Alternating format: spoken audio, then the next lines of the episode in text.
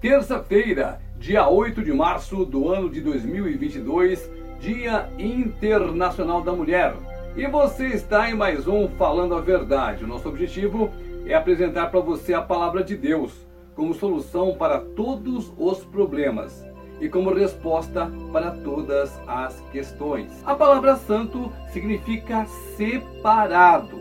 A pessoa vive uma vida voltada para o Senhor ele vive em santidade. E a própria Bíblia revela que sem santidade ninguém verá a Deus. A santidade tem a ver com a sua conduta neste presente mundo. Porque se ao mesmo tempo há uma batalha entre a nossa carne, que milita contra o Espírito, na tentativa de nos levar a desobedecer às ordens de Deus, há também uma obrigação nossa de escolher entre este mundo no qual nós vivemos e o mundo que está por vir, que é quando o Senhor Jesus vier buscar os que são deles, certo? Quando você morre antes desse dia, você fica aguardando a volta do Senhor.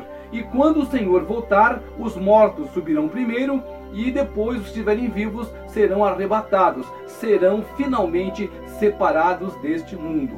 Olha, as coisas deste mundo não são boas porque aqui existe a maldade, existe o pecado, existe a maldade no coração do ser humano.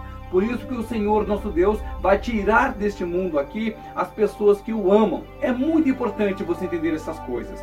Mas a Bíblia ela é cheia de exemplos das coisas que não devem acontecer. Hoje vamos falar sobre o povo que estava no Egito. O povo de Deus era açoitado. Sim, eles apanhavam, eram chicoteados, eles eram escravos, ou seja, eles trabalhavam e não tinham remuneração alguma, a não ser a comida.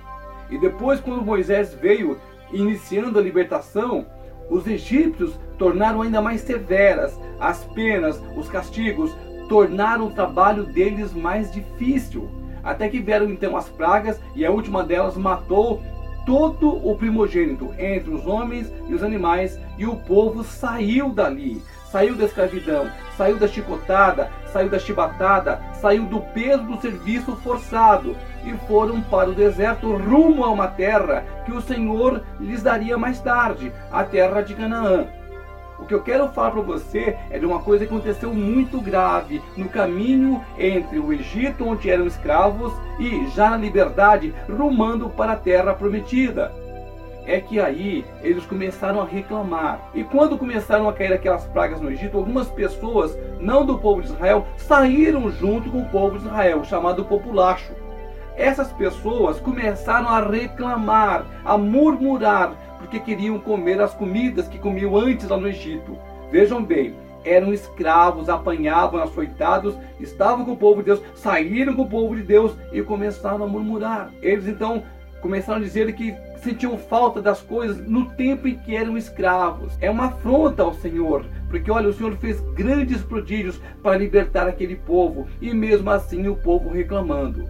Será que hoje nós não fazemos essas mesmas coisas? Será que hoje nós não reclamamos da nossa própria vida? Ah, é porque isso não tá bom, ah, é porque eu queria isso, eu queria aquilo, eu quero não sei o que, eu quero, eu quero, eu quero, eu quero. Você parou para pensar quantas coisas o Senhor nosso Deus nos dá? Quantos livramentos diários nós recebemos da parte do Senhor? Se estamos vivos, só o fato de estarmos vivos é um motivo de sermos muito gratos ao Senhor Jesus porque a vida vem de Deus, Ele dá, Ele tira, Ele é supremo. Murmurar deve ser a última coisa que nós, como cristãos, deveremos fazer, ou melhor, nunca deveremos murmurar, porque Deus é bom demais. É pelo amor dele que nós não fomos consumidos diante de todos os nossos pecados diante de tanta coisa errada que nós fazemos. Vamos para a palavra de Deus para que você entenda melhor do que eu estou falando. Livro de Números, capítulo 11, dos versículos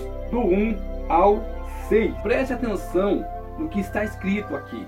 E depois que você ver esse vídeo, pegue a sua Bíblia e leia, para que você entenda o quão ingrato esse povo foi. E às vezes, o quão ingrato nós somos. Queixou-se o povo de sua sorte aos ouvidos do Senhor. Ouvindo o Senhor, acendeu-lhe a ira, e fogo do Senhor ardeu entre eles, e consumiu a extremidade do arraial. Então o povo clamou Moisés, e orando este ao Senhor, o fogo se apagou. Pelo que chamou aquele lugar de Taberá, porque o fogo do Senhor se acendera entre eles. E o populacho, que estava no meio deles, veio a ter grande desejo das comidas dos egípcios, pelo que os filhos de Israel tornaram a chorar e também disseram: Quem nos dará carne a comer? Lembramos-nos dos peixes que no Egito comíamos de graça, dos pepinos, dos melões, dos alhos silvestres, das cebolas e dos alhos.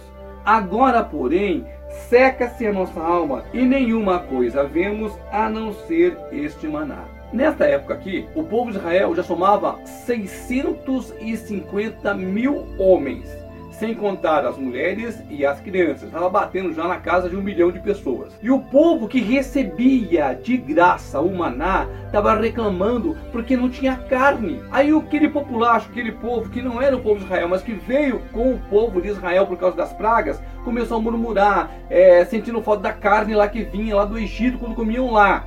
E com isso, o povo de Israel também entrou na onda. Foi Maria, vai com as outras, e começou a reclamar também. Aí o Senhor ficou irado, deu um sinal da raiva dele, mandando fogo ali no arredor do arraial. Aí Moisés orou, o fogo parou e o povo pedindo carne. A questão é a nossa falta de memória, a nossa falta de gratidão para com o Senhor. Eu digo isso no ano de 2022. Olha quanta coisa tem acontecido em várias partes do mundo e mesmo assim o Senhor tem nos livrado. Estamos convivendo com uma guerra lá na Ucrânia que pode atingir proporções mundiais se não for a mão do Senhor ali. Todo dia, quando você sai na rua e você voltou para sua casa com vida, certamente você recebeu um grande livramento.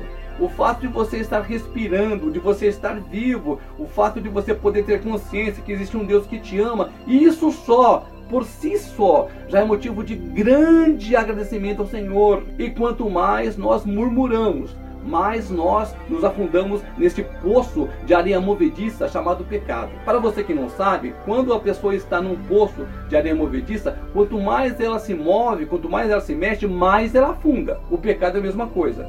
Quanto mais você murmura, quanto mais você reclama, quanto mais você deixa de ter uma conversa, um convívio, um relacionamento com Deus, mais você afunda.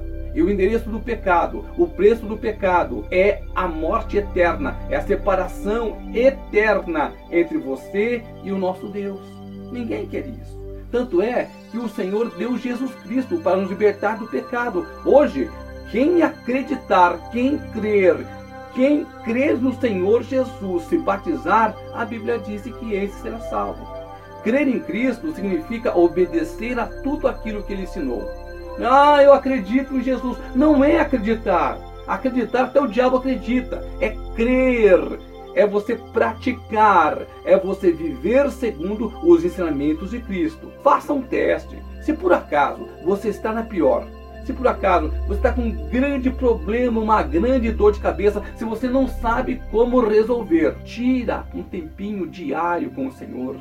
Faça um devocional. O que é o devocional? É você tirar um tempinho para conversar com Cristo, para ler a palavra dele. E você vai ver o Espírito Santo entrando na sua vida, transformando as coisas. E no tempo do Senhor, todas as coisas serão solucionadas no tempo do Senhor. Creia. Se você acredita em Cristo e se por um acaso você se desviou, volta, porque o tempo é curto. O Senhor Jesus realmente está voltando. Os sinais estão aí para quem quiser ver. Olha esse mundo que bagunça que está. Olha esse mundo que direção que está tomando.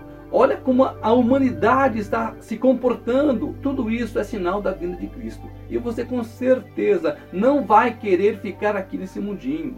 Você vai querer viver a eternidade no paraíso, junto ao Senhor nosso Deus. É para lá que vai todo aquele que crê em Jesus Cristo.